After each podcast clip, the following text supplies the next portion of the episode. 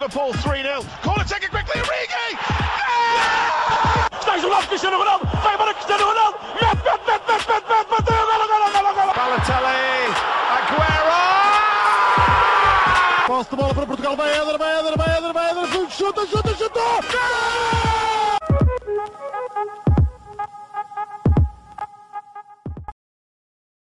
Muito bem-vindos a mais um episódio do podcast Os Panenca. Estou acompanhado dos habituais Miguel Rocha e Rodrigo Canhoto.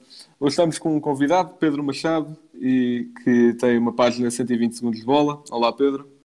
Olá, olá pessoal, tudo bem? Uh, o Pedro tem a tal página 120 segundos de bola, que também tem um podcast associado no, no, Spotify e em algumas outras plataformas, mas o principal trabalho dele é mesmo no Instagram, com alguns mini-vídeos que explica alguns temas relacionados com o futebol. Vão lá seguir para ele consolidar o número dos mil seguidores, que é um trabalho mesmo muito bom, vale a pena seguir. Agora, vou passar a bola ao Miguel e ao Rodrigo. Primeiro ao Rodrigo para falarmos um bocadinho do Porto e do Benfica após a retoma. Uhum. Desde já agradecer eh, ao Pedro por ter eh, aceitado este convite. Uh, eu que Obrigado. já sigo a sua página há algum tempo e que gosto bastante do teu trabalho. Um, e é, é muito bom estarmos aqui a falar do desporto que tanto amamos. Uh, Rodrigo. Nada. Vou começar pelo, pelo Benfica Tondela, que foi o primeiro jogo do Benfica após a paragem. Uh, eu estava curioso para ver como é que o Benfica iria abordar este jogo, porque já vimos de uma série muito negativa antes da paragem e destes jogos acho que foi aquilo que o Benfica mais merecia ter ganho, ou pelo menos fez mais por isso. Uh, o Benfica fez no total 23 remates contra 3 do Tondela, mas desses 23, cinco, apenas 5 foram à baliza. Uh, Pedro, achas que é muito culpa dos avançados do Benfica não ter ganho este jogo ou foi outro fator? Tu chegaste a um ponto em que o Benfica tinha, não sei se eram dois, se eram três pontas de lança no, na área do Tondela. Ou seja, tinhas se calhar boa circulação de, de bola lá atrás e estavas se calhar a criar boa. Estavas? Tu não, né? Mas os jogadores do Benfica estavam a ter bom volume ofensivo e, estavam de facto a criar oportunidades, como tu estavas a dizer, e, mas acabaram por, por não concluir curiosamente, quando entram, quando estão três pontas de lança na área, é quando a equipa acaba por uh, perder um bocado essa cadência ofensiva e, e, eu acho que até coincide um pouco com a saída do, do Weigl. É, é, é difícil atribuir culpas porque opa, nós estamos numa fase, isto é atípico, isto é uma fase muito especial do, da história do futebol e nós não sabemos muito bem quais são os fatores que influenciam uh, resultados ou, ou o que quer que seja, mas uh, neste caso específico do, do, do Benfica Tondela deu para ver que, que, o Benfica tinha volume de jogo e que o perdeu com a saída de Weigl, por isso eu acredito que foi muito pela saída e foi muito pela falta de, de, critério uh, que acabou por se gerar que, que o Benfica acabou por não marcar naqueles minutos finais, enquanto Tondela já estava com já estava muito fatigado a nível físico. Um, nós que no nosso primeiro podcast todos, sem contar com o chamado piloto, que era em nossa introdução, falámos da queda de rendimento do Benfica. Nós tínhamos atacado muito Bruno Lage uh, devido a essa situação dos três pontas de lança, a tática de desespero. No Dragão ele faz o mesmo, tira, por exemplo, o Tarabt, o André Almeida, para meter pontas de lança uh, e mais uma vez não resultou. Na minha opinião, acho que faz sentido contra este tipo de equipas, desde que se garanta que a bola chega lá à frente. Ter três pontas de lança para a bola não chegar lá à frente, acho ridículo. Blanco, uh, o que é que achas? Mais uma vez, Bruno Lage desesperado, aborda mal o jogo, muito mal os avançados. O que é que aconteceu ao Benfica? Assim, eu, eu já tinha ouvido falar sobre isto. Aliás, uh, não, tenho, não tenho certeza se não foi no próprio podcast do Pedro, mas uh, eu lembro-me de ouvir que o Benfica era uma equipa arrogante porque achava que, independentemente do que ia fazer, ganhava. Porque, porque lá está, os jogadores têm, têm consciência tanto do Benfica, que é uma das maiores equipas em Portugal e que normalmente as grandes equipas ganham. Só que parece que isso lhes alguma pressão. Portanto, contra o Tondela especialmente, foram fazendo o seu jogo, não estavam com muita pressa, depois iam tendo oportunidades, iam pensando, ah, o gol mais tarde ou mais cedo vai sair. Pois, entanto, vêm só aos 70 minutos, começam-se a preocupar cada vez mais e perdem totalmente a coesão. E é óbvio que a saída de Weigl também não ajuda em nada, porque era o que estava mais a construir e que tem mais experiência de futebol internacional a alto rendimento que até poderia ajudar nessas situações, por muito não seja um avançado. E sim, eh, vou voltar a, reiterar o que, o que tinha dito no episódio da queda de rendimento do Benfica. A tática de três pontas de lança para mim não funciona toda. É, é mesmo uma tática de desespero. Sendo que, a menos que as pontas de lança fossem tipo Ronaldo, Lewandowski e Harry Kane, sendo que não são, são são pontas de lança que, tirando o Vinícius, não são constantes no seu rendimento. Por exemplo, uma das não, oportunidades. O Diego Souza é constante. Quer dizer, eu acho que o Diego Souza e o Seferovic são constantes, no sentido em que são horríveis. Acho que sim, são constantes. São, são, sempre constantes porque são sempre maus. Sim, faz sentido. Ou são sempre irregulares, vá. Por exemplo, lembro de uma oportunidade do Seferovic contra o Tondela que ele tenta cabecear fora da, fora da pequena área, totalmente longe, e acha que aquilo vai mesmo dar qualquer coisa. Sim. É... E, hum, que, e que sabemos que o seu forte não é o cabeceamento. Isso mostrou-se contra o Rio Ave, em que ele na pequena área conseguiu cabecear contra o seu joelho. Pois, é, isso não faz sentido, não faz sentido mesmo. Realmente, o, eh, lá está, eh, vocês estavam a referir bem a tática do, do desespero e, e, e lá está, pode até fazer algum sentido quando quando consegue, quando consegue haver largura, quando consegue produzir largura e quando há, há gente na área uh, uh, para, para finalizar. Gente, uh, isto é, havendo gente na área para finalizar, faz sentido que haja largura, porque a largura vai, vai abrir espaços ao adversário e vai fazer com que haja possibilidade de haver cruzamentos. Foi exatamente isso que existiu na reta final do, do jogo frente ao Rio Ave, onde o Nuno Tavares teve por exemplo, um papel uh, particularmente relevante, ah, até assinou a assistência para o, para o Seferovic, por exemplo, e, e, lá está, eu acho que se não houver a largura, se não houver quem uh, possa ou circular a bola ou uh, cruzá-la com eficácia para a área, isso acaba por ser contraproducente e acaba por ser ineficaz Uh, como, como foi visto até ao jogo com o Rio Ave, felizmente, ou para o, para, o, para o Benfica, aconteceu o Nuno Tavares estar, estar, estar inserido na, no 11 titular e dar maior jogo exterior à equipa, e, e, lá está, acho que isso foi decisivo para que o Benfica vencesse em Vila do Conde, e é isso que distingue, se calhar, esse jogo dos jogos anteriores. Uhum. Uh, Rocha, achas que uma das alterações que Bruno Lage poderia fazer frente ao Tondela era, por exemplo, abdicar de Jardel? Não digo Ruban Dias, porque Ruban Dias estava a jogar praticamente a defesa direita, mas abdicar de Jardel, que a par dos Valcodinos era o homem mais atrás, e recuar Weigl para continuar a dar uh, o tal caudal ofensivo uh, de jogo ao Benfica e conseguir hum. colocar a bola na área para os três pontas de lança? Assim, certamente que que com o Weigl o Benfica ia continuar a ter uh, uma construção de jogo muito mais eficaz uh, do, que, do que sem ele quando, quando ele saiu para entrar já não sei qual dos avançados. Foi o Diego Sousa, Seferovic ou o Jota. Mas um, ehm, agora o, claramente que como vocês estavam a dizer essa tática dos três avançados não, não resultou e já, já isso já foi provado antes. Agora, uh, eu penso que o terceiro avançado apenas entrou no máximo aos 70 minutos, ou seja, até aos 70 minutos também houve alguma coisa que não resultou. Não foi só última, os últimos 20 minutos de jogo um, ehm, que provocaram essa, esse, esse empate do Benfica. Um, ehm, quanto aos, aos três avançados e sobre o que o Pedro estava a dizer também, um, ehm, isso é, é, bastante importante que é existem avançados que se calhar com o seu posicionamento, por acaso, por exemplo, no jogo contra o Tottenham que eu vi, o Kane, eh, que se calhar já estava um pouco cansado, eh, vinha, vinha muito buscar jogo, ficava ali muito no meio campo, se calhar fazia uns passos, ou seja, não, não era um jogador, é um jogador que se sabe posicionar. E o Benfica, Uh, e agora ir buscando o, jogo do Dragão, por exemplo, chegou a haver momentos em que o Seferovic ou o Diego Souza estavam na, nas, nas laterais a fazer cruzamentos. Por isso, é, obviamente que se calhar se um ataque vem de um lado e imaginemos que o Grimaldo sobe bastante e consegue cruzar o Grimaldo quando há três avançados na área, aí obviamente que isso vai fazer sentido e que pode dar resultado. Agora, quando tem três avançados que não sabem posicionar de uma, uma maneira correta um, para que essa tática que está a ser utilizada dê resultado, um, também aí fica difícil.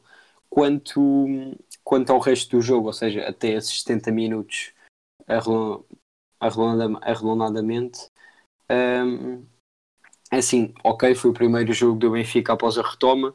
Um, não houve nenhuma equipa que após a retoma tenha jogado assim muito bem.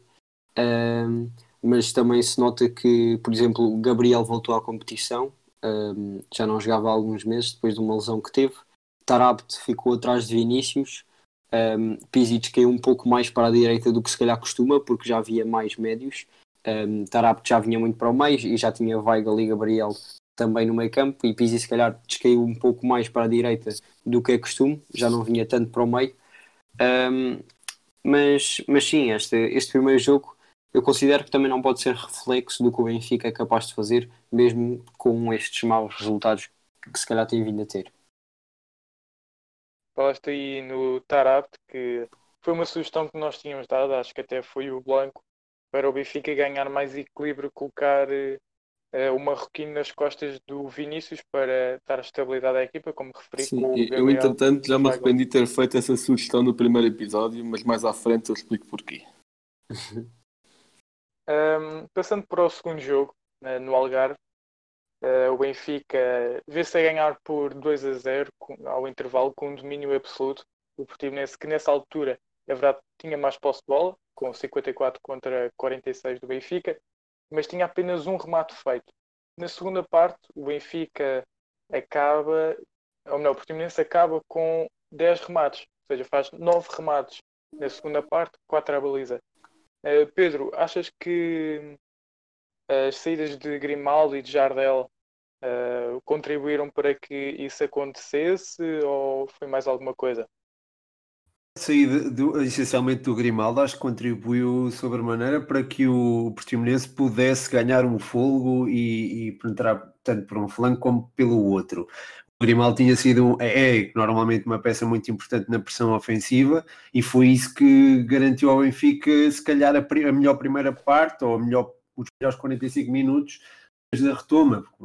Que, apesar de ter entrado um pouco solucente, acabou por uh, tomar conta do jogo, digamos assim, uh, do, ao Portimonense e foi um domínio que não durou só aqueles 45 minutos, durou mais um pouco da segunda parte coincidentemente ou não, os dois gols do Portimonense acontecem já depois da saída do Grimaldo. Ou seja, eu acho que a saída do Grimaldo sim, pode ter tido influência na, na, no resultado final e pode ter tido também influência na, no desânimo do, do desânimo, na, na, na desacreditação, na, na, descrença que pode ter existido entre, entre, o, entre os encarnados. A desacreditação foi uma palavra que eu inventei agora. Eh, mas pode ter contribuído para uma descrença do, do, do Benfica nesse jogo e, e, não só a saída do Grimaldo, mas claro o, o gol do, do Denner é que pronto, depois permitiu o ascendente do, do Portimonense e que redondou naquele golo do, do Júnior Tavares que foi, lá está, foi uma questão, eu acho que a questão mental e, e veio ao de cima. Se bem que, claro, é sempre extrapolar, estamos sempre a extrapolar quando estamos em questões mentais ou quando tentamos, ou quando olhamos para aspectos físicos, porque não trabalhamos com os jogadores, efetivamente, mas aquilo que me pareceu foi mais, foi de facto uma questão mental, até pela quebra de rendimento, embora também se possa explicar pela saída do, do Grimaldo. Uhum. O Benfica que ao sofrer o primeiro gol parecia estar completamente perdido em campo, os jogadores sem saberem o que fazer. Miguel, achas que faltou voz de comando ao Bruno Lage um, a comandar as suas tropas? Por exemplo, colocar. Uh, creio que o Samaris nesse jogo foi para a bancada, mas colocar uh, alguém que uhum. ajudasse, por exemplo, Ruban Dias a comandar uh, as tropas, visto que o capitão Jardel tinha saído, é que, pelo menos para mim, Pizzi e André Almeida, sobretudo Pizzi, não consegue mostrar aquilo que é ser um capitão e uma voz dentro de campo como o Ruben Dias. Acho que, achas que faltou isso ao Benfica para voltar a animar a equipa? É assim, é verdade que o Jardel saiu cedo no jogo, por volta dos 25 minutos. Uh, mas também é verdade que o Benfica tem vindo a jogar apenas com o Ruben Dias, com o ferro ao lado. Ou seja, não sei se. Não sei se, não sei se isso da liderança um, foi o ponto fulcral para, para, esta, para este empate do, do Benfica. Um, eu acho, sinceramente, isto, este, este jogo foi na sequência, se não me engano, uh, tanto do, do ataque ao autocarro do Benfica como aqueles grafites nas, nas casas dos jogadores. Um, Exatamente, foi logo assim ao jogo do Tonela. Uhum. O Bruno Lage disse que a equipa estava bem que não, e que não sentiu nada, mas eu penso que essa parte psicológica uh, pode ter tido algum efeito neste resultado, até porque uh, uma equipa que assim não jogou espetacularmente bem, mas que foi consistente numa primeira parte em que conseguiu tomar conta do jogo, depois entra numa segunda parte um, onde foi descalabro. Um, é verdade que o Portimonense teve a maior parte da posse, da posse de bola em ambas as partes, um, mas o Benfica conseguiu, fez mais ataques, fez mais. tomou literalmente conta do jogo. A partir da segunda parte, os remates à baliza foram praticamente todos do Portimonense. Uh, teve aquele momento de inspiração do, do Júnior Tavares que deu o segundo gol, um, mas acho que nada resultou bem naquela segunda parte. Uh, pode ter também tido muito a ver com a saída do Grimaldo, que o primeiro gol do Portimonense foi 3 minutos depois dessa saída. O Nuno Tavares tinha acabado de entrar, se calhar não estava demasiado fresco para, para, para defender nesse, nesse lance. Depois um, o Bruno Lage voltou a apostar no, nos três pontas de lança, se não me engano, pôs o não, Diego não, não, Souza. Vez foram só dois, foram só o Diego e o Seferovic. Ah, porque o Seferovic entrou pelo estava. Vinícius. O Vinícius Exato. estava completamente desinspirado nesse jogo e E acho que isso também foi, o que- foi o que provocou ele ter ido para o banco no jogo contra o Rio Ave e, ter, e o Diego Souza ter começado de início. Um, mas, mas basicamente foi isso. Foi uma primeira parte em que o Benfica tomou, tomou conta do jogo um, e uma segunda que, que veio a demonstrar o que se calhar já se adivinhava eh, pela posse de bola do Portimonense, principalmente. Um, é verdade que não chegou como perigo na primeira parte, nem, nem de perto, à baliza do Benfica, mas na segunda parte teve vários momentos de inspiração que, que lhes valeram um, um ponto. Nós que, pelo menos eu, agora já não me recordo se tu e o Blanco tinham apostado na permanência do Portimonense, eu apostei e até agora está a Ah. dar a justificação para ficar, portanto, espero que assim aconteça. Uhum. Blanco, nós no tal primeiro episódio ah, falámos que o Benfica era uma equipa que hum, dependia muito das individualidades. Isso continua a notar-se? Pegando já naquela parte que eu ia falar do Tarab, eu acho que sim, só que a diferença é que agora a individualidade é só uma, que é o Tarab. Eh, eu tinha-me arrependido de dizer que, ok, óbvio que o Tarap jogando a segunda avançada até pode dar mais equilíbrio ao meio campo, mas faz com que o Tarap não, não renda tanto. Porque o Tarap, no único jogo em que jogou a 8 desde a retoma, que foi contra o Portimonense, foi aquele que jogou melhor, tirando aquele super pormenor que deu contra o Rio Ave. Eh, foi que, em que ele criou mais e que e estava mais solto no jogo. Conseguia... ti.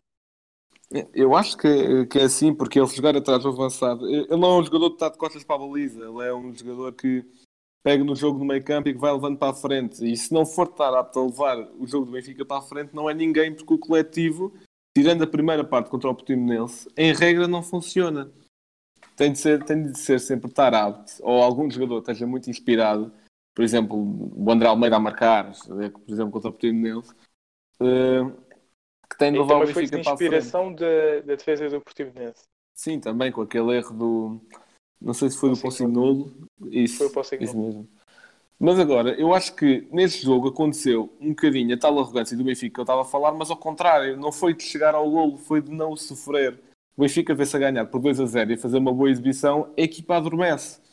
E vê-se que o Bruno Lage, é óbvio que também temos a crédito ao, ao treinador do Portimonense, ao Paulo Sérgio, porque ele fez duas substituições que mudaram o, o rumo do jogo, que foi ao intervalo apostou no Boa Morte e no Candé, se não me engano, acho que, é- acho que é o nome dele. O Boa Morte que destruiu a defesa do Benfica. E Exatamente, também, foram, du- foram duas substituições de risco que funcionaram perfeitamente.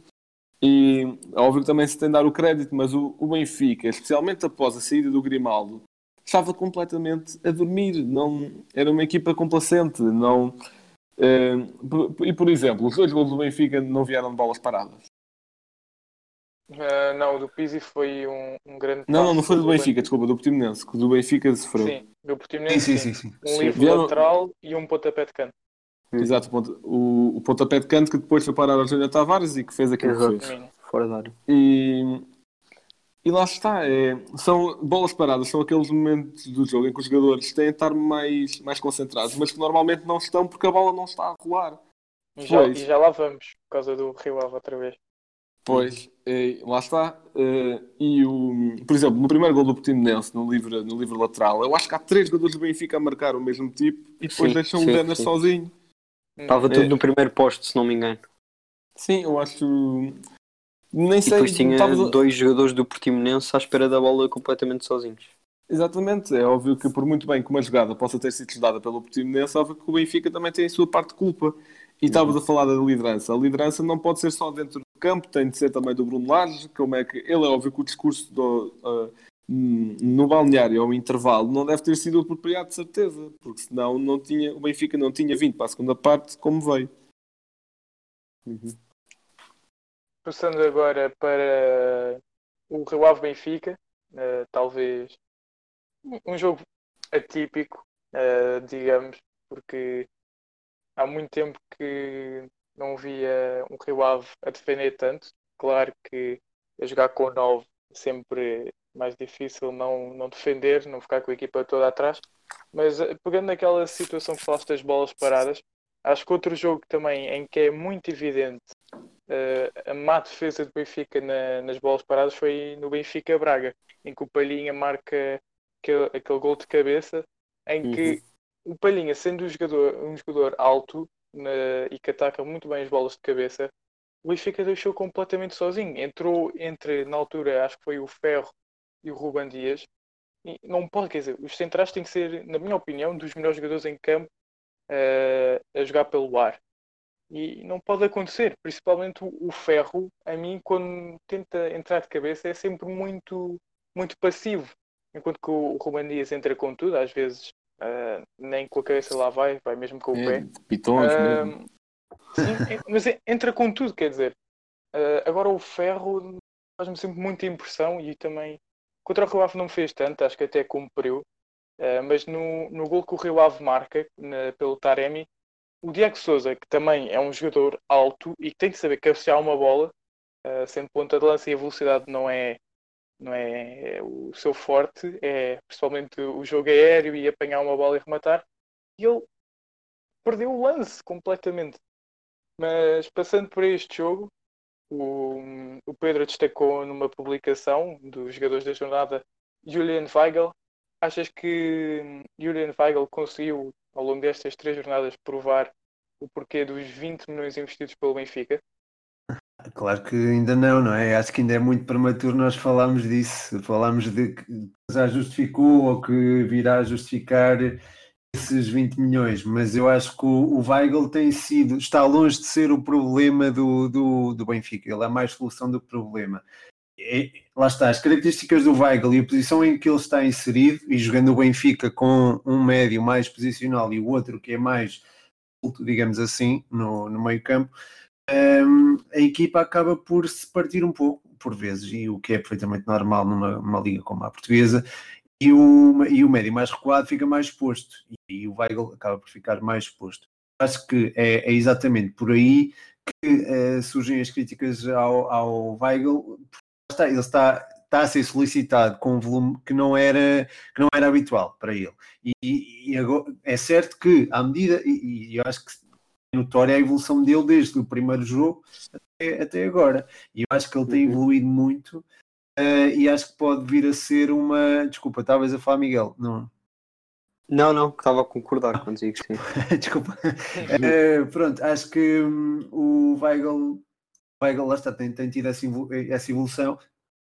Acho que ele tem qualidade suficiente, uh, na, minha, na minha opinião, e, e, isso até foi sublinhado pelo, pelo, pelo Rafa, que o primeiro podcast de antevisão ao, à Primeira Liga que eu tive lá o, o, Rafa Simões e o Vasco Moreira, mais futebol e do 00 respectivamente, e, e, o, e o Rafa falou exatamente da, da questão do, do Weigl estar longe de ser um problema uh, e, e, ser e é mais próximo da solução do que propriamente o problema, precisamente pelo facto de, da qualidade que tem. E ele de facto tem muita qualidade técnica, tem muita qualidade tática. Eu acho que ele pode oferecer muito ao Benfica e, e lá está, o gol de cabeça acaba por, eh, por empolar e por, eh, por se calhar sobrevalorizar a sua exibição.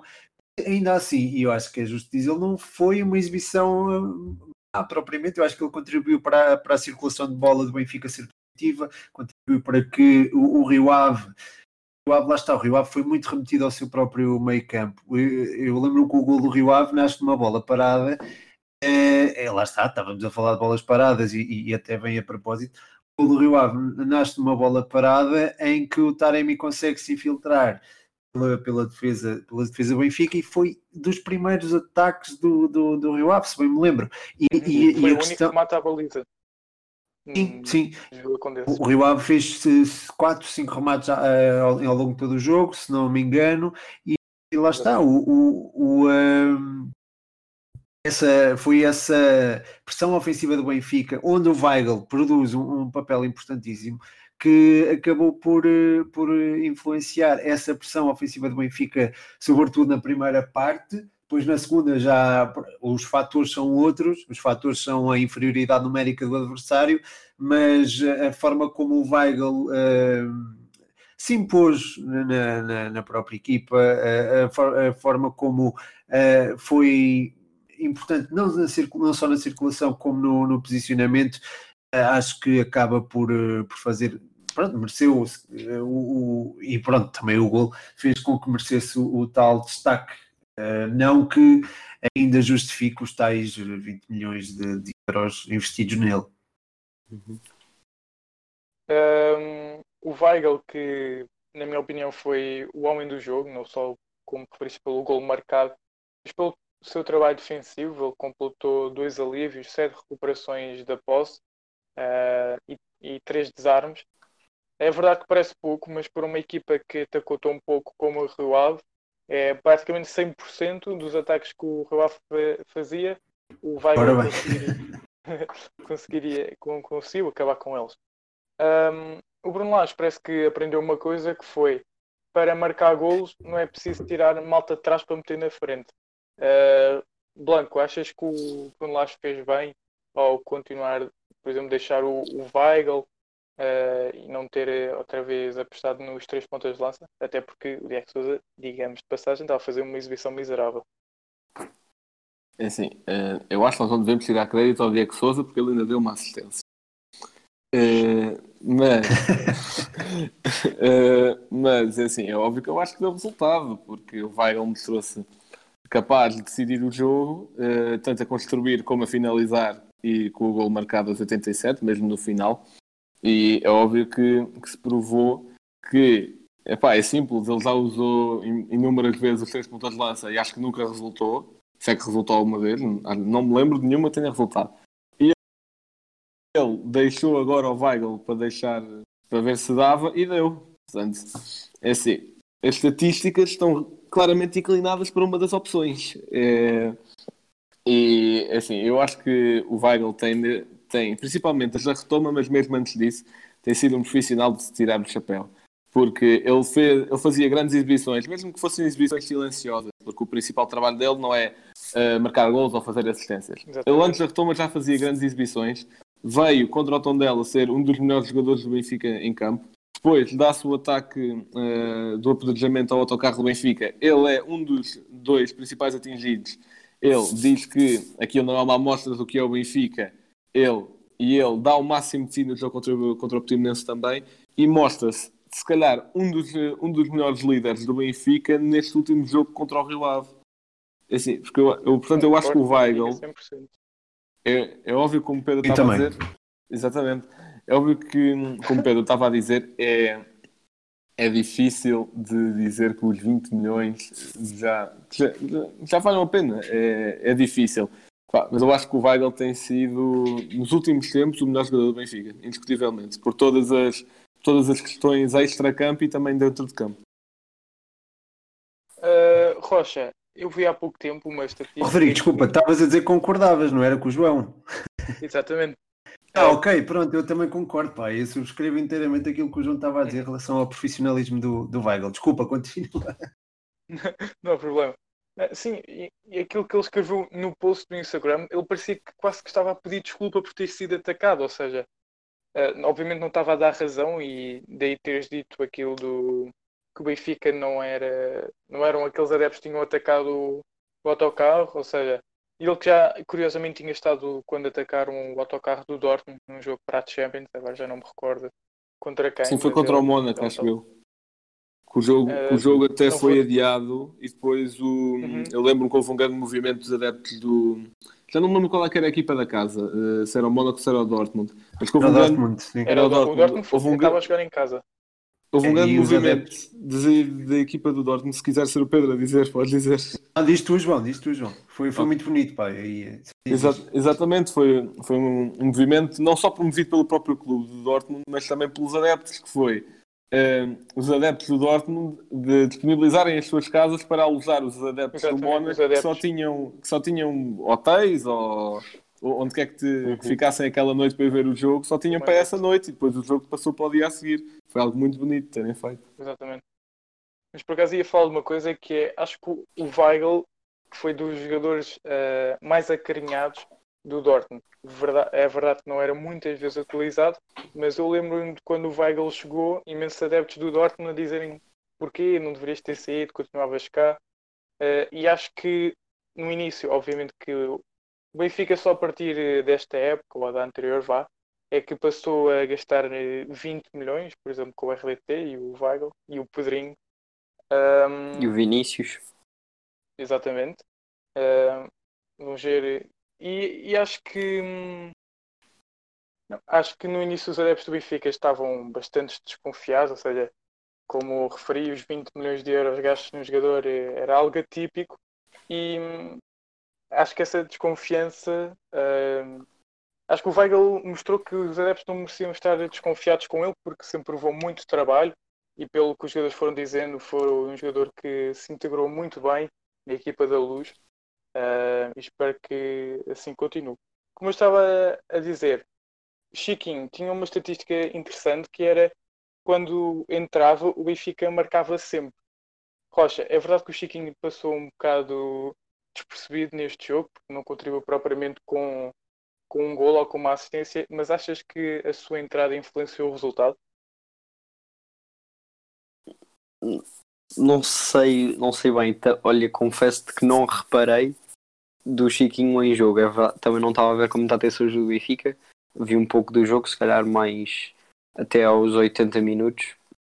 Ahm, mas é assim, ah, sobre o que vocês estavam a falar das substituições, ahm, e o Chiquinho foi uma delas, que entrou pelo Gabriel, se não me engano.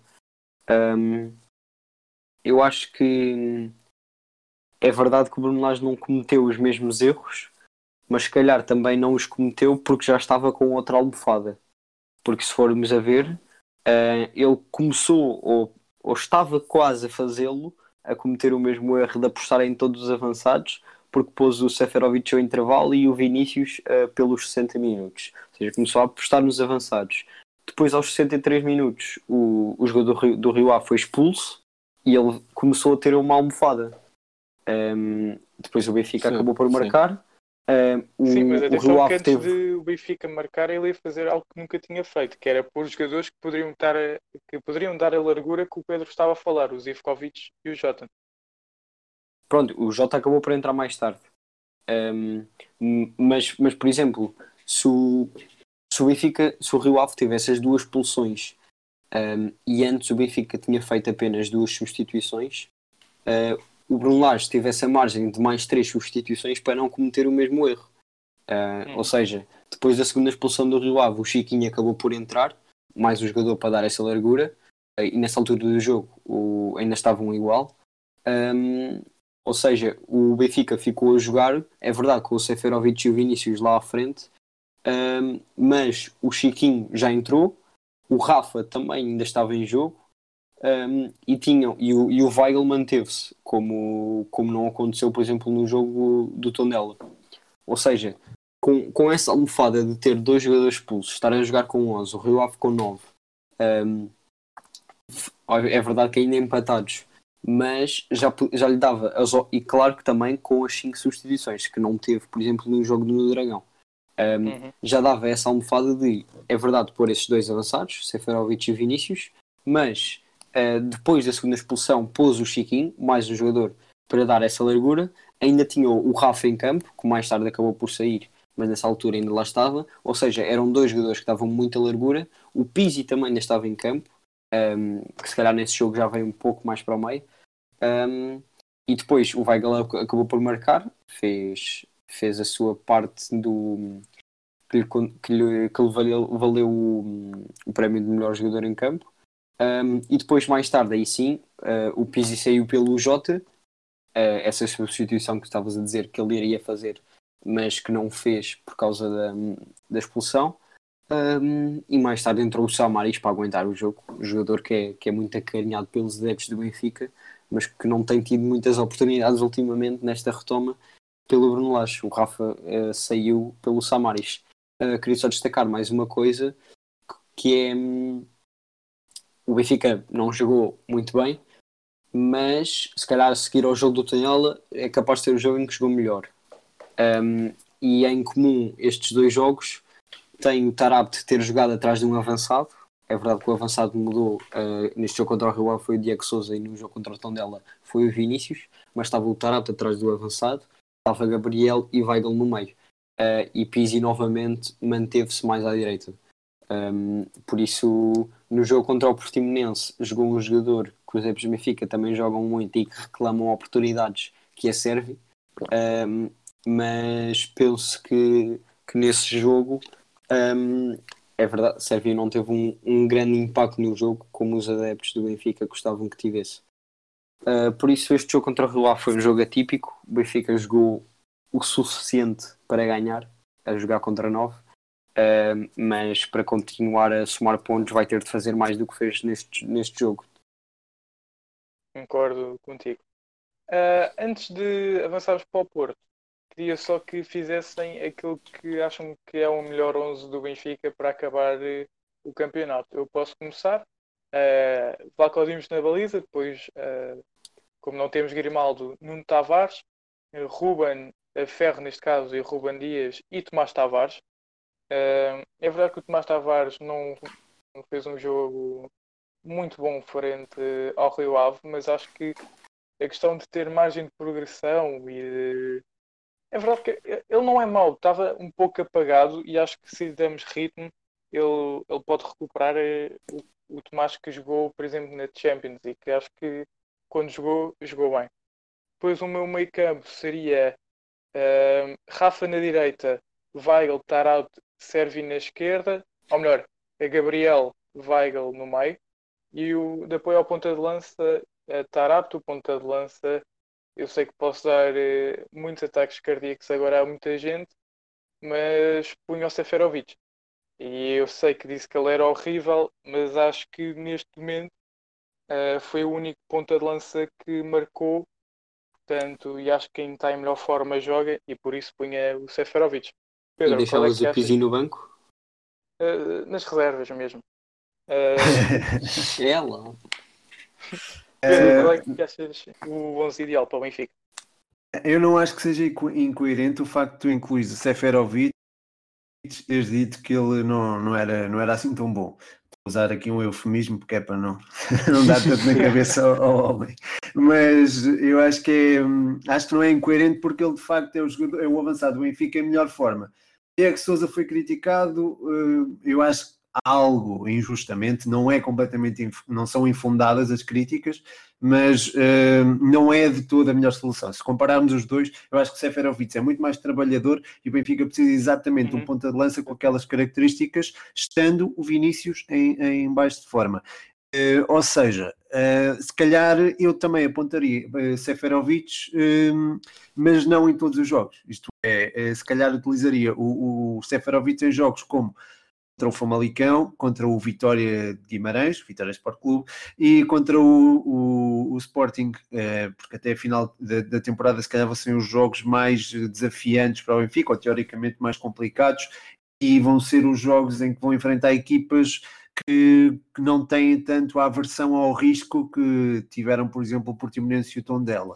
Ou seja, eh, vou aqui, pronto, formular as ideias.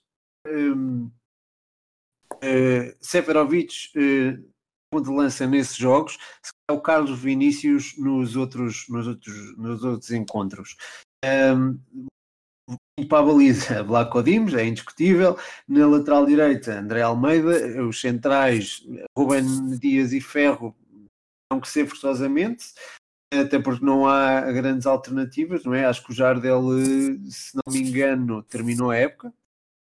Uhum. E na esquerda, na esquerda não está pela mesma razão, Uh, uh, o Grimaldo, se calhar, entre... lá está, não sei. O Nuno Tavares até entrou bem e oferece a tal largura quando o Benfica não tem, uh, tem espaços mais fechados, mas se calhar o Grimaldo funcionaria melhor em jogos de equipas grandes e, e, vamos ver como é que o Nuno Tavares reage nesse, nesse tipo de jogos.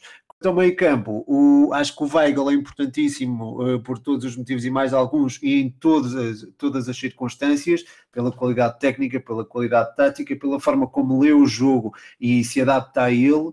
Um, e, e, estando inserido no, no, nas ideias do Bruno Lage, acho que é um, é um, jogador fundamental. Depois, ao seu lado, lá está, varia. Eu acho que poderia colocar o Rafa atrás do Seferovic em, atrás de Vinícius, desculpa, nos jogos em que, em que enfrentam equipas de fora de, de, das equipas menos, isto é, contra as equipas teoricamente mais fáceis, pronto, eu queria usar aqui um termo mais simpático, mas tem que ser este. Uh, utilizaria o Rafa atrás de Seferovic nesses jogos. Equipas utiliza... que jogam com o bloco muito baixo. Sim, sim, sim. Usava, porque o Rafa é muito forte na, nas entrelinhas. E aí utilizava o Rafa atrás do Seferovic, do, do Vinícius, desculpa, e depois utilizava na esquerda o, o Servi, na direita o, o Pizzi, uh, e, e, no meio, uh, juntamente com o Weigl, se calhar uh, colocaria o Tarapto até para dar mais, para encostar a equipa mais ao, ao meio campo contrário. Frente a equipas mais de valor não é de valor, é de é, equipas teoricamente mais fortes, como o Famalicão, como o Vitória, como o Sporting, se calhar utilizaria um meio campo mais reforçado, com o Weigl, isto é, com a mesma linha defensiva, com o Seferovic lá à frente, como estava a dizer, tendo o acompanhamento do Tarapte lá à frente, o Seferovic, e o meio campo eh, sendo composto pelo Weigl e pelo Gabriel, com o Pizzi na direita e o Rafa na esquerda. Se bem que eu gostava de implementar uma regra que era o Gabriel só joga quando cortar aquele cabelo. Mas pronto. barba, barba também não? Epá, não me faz tanta confusão. Achei o cabelo mais. Como é que eu ia dizer? Aterrador, digamos assim. Logo, o 11 para ti. É assim, eu acho que vou estar a alterar algumas coisas que disse em relação ao. ao. É, ao, ao. Epá, Podcast ao, ao, rendimento. Exatamente, esse mesmo. Então, na, na baliza Vlacodimos é indiscutível. Na direita, eu percebo o que tu queres dizer com o Tomás Tavares e ter margem de progressão e, e pô-lo a jogar nos tais jogos contra equipas vá, ditas pequenas, que o Pedro estava a dizer, se calhar até percebo. Não, não era só isso. Não era só isso, acho que se era para apostar era sempre, até porque ele provou na Champions que era bom. Sim, claro. O Leipzig e Lyon, ele jogou muito bem. Sim, claro. Epá, mas acho que ainda assim, pelo menos por agora, até, até vir um, uma pré-época e o Bruno Lage ter uma ideia de jogo fixa, se calhar é melhor que de alguém que já conheça melhor, porque o André Almeida foi titular a última época toda. Por exemplo, portanto, eu vou deixar André Almeida.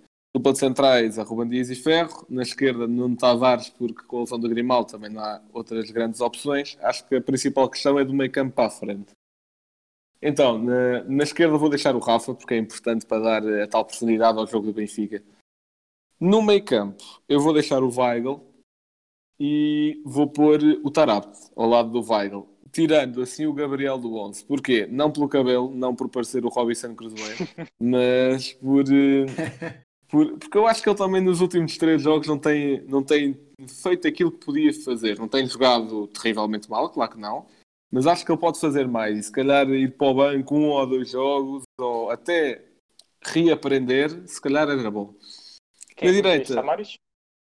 Eh, não, não, Tarabt e, e Weigl. Ah, o campo. Tarapta e Chuba, Chuba, não tinha percebido. Na direita vou deixar o Pizzi, por muito que não goste dele, mas é pá, tem bons números e futebol move-se por números, etc, etc. Se bem que ele é. Epá, já falámos bastante do Pizzi no, no outro episódio, não, não vou dar mais machadadas no Pizzi. Deixo o Pizzi. e, eh, e a dupla de ataque. eh, a ponta de lança, por enquanto, Seferovic, até o Vinícius reaprender também. eh, e se não reaprender, fica o Seferovic o resto da, o resto da falta de jogar a temporada e ponto. E a segunda avançada vou deixar o Chiquinho, porque por muito que. Porque eu acho que o Chiquinho dá um certo fio condutor ao ataque do Benfica. É óbvio que ele tem de melhorar muito, principalmente o remate, mas eu acho, eu acho que ele dá um certo fio condutor e, tal como tu disseste, ele está sempre associado a algum gol do Benfica indiretamente ou algo parecido. Portanto, eu vou deixar assim. Mas achas que isso não desequilibraria muito a equipa do Benfica? Não, não todo, porque. Depois eh, voltarem as críticas ao Weigl por ficar sozinho no meio campo e não conseguir tomar conta de um meio campo sozinho.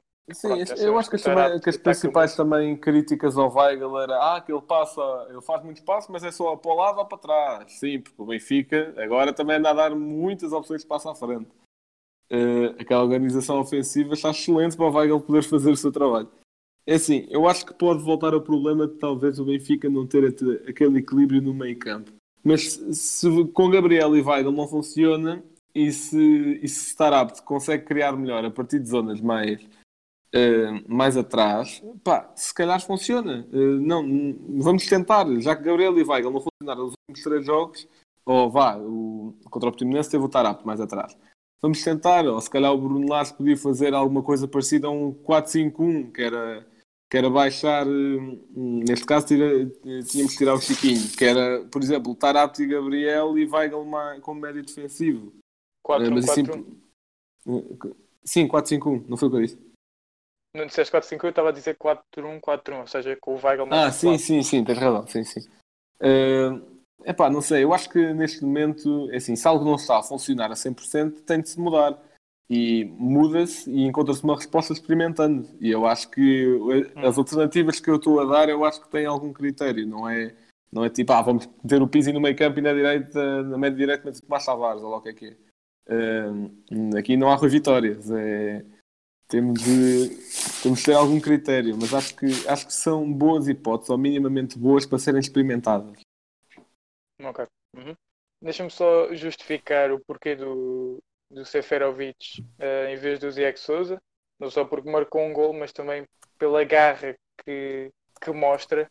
eh, coisa que o Ziyech Souza não mostra e acho que um dos fatores que falta... Um dos fatores? Não, uma das coisas que falta este Benfica é mostrar garra eh, em campo. Eh, Miguel, vamos então ao teu 11. Ora bem, então para mim o 11 mais forte do Benfica, o que não quer dizer que eu queira que o Benfica use este 11, não é? Ahm, mas seria Vlaco Dimos, indiscutível. Ah, lateral direito, não gosto do André Almeida simplesmente por isso, Tomás Tavares. Uh, Juan Dias e Ferro, Jardel também já acabou a época. Na lateral esquerda, Nuno Tavares, Grimaldo igual. Ahm, depois, agora a partir daqui, ah, por estar a jogar Nuno Tavares e não Grimaldo, e por ser se calhar um pouco mais duvidosa a sua utilização, uh, punha Servi na esquerda, uh, também para ajudar no processo defensivo, porque ele é um jogador muito raçudo. Uh, no meio campo punha Weigl e. Uh, Gabriel para mim também ia para o banco. Acho que pensei que ia resultar melhor do que está a resultar. Um, na direita, por muito que me custe pôr um Pizzi, mas vai ter, vai ter de ser. Um, não vejo assim outro jogador que possa fazer aquela posição melhor que o Pizzi. O Rafa jogou lá no Braga. Hum, o Rafa prefiro o Rafa prefiro o pôr agora sim à- à- atrás do, do Seferovic também penso que até o Vinícius uh, voltar à sua melhor forma, o Seferovic é a sua melhor opção. Bem, acabamos assim por falar do Benfica. O episódio sobre o Porto sairá, será o próximo episódio, portanto, fiquem bem e até lá. Liverpool 3-0. Corner taken quickly, Origi! Está jogado Cristiano Ronaldo. Vai embora Cristiano Ronaldo. Mete, mete, mete, mete, mete, mete, bateu. Golo, golo, golo, golo. Balotelli, Aguero! Posse de bola para Portugal, vai Éder, vai Éder, vai Éder, vai Éder, chuta, chuta, chuta! Gol!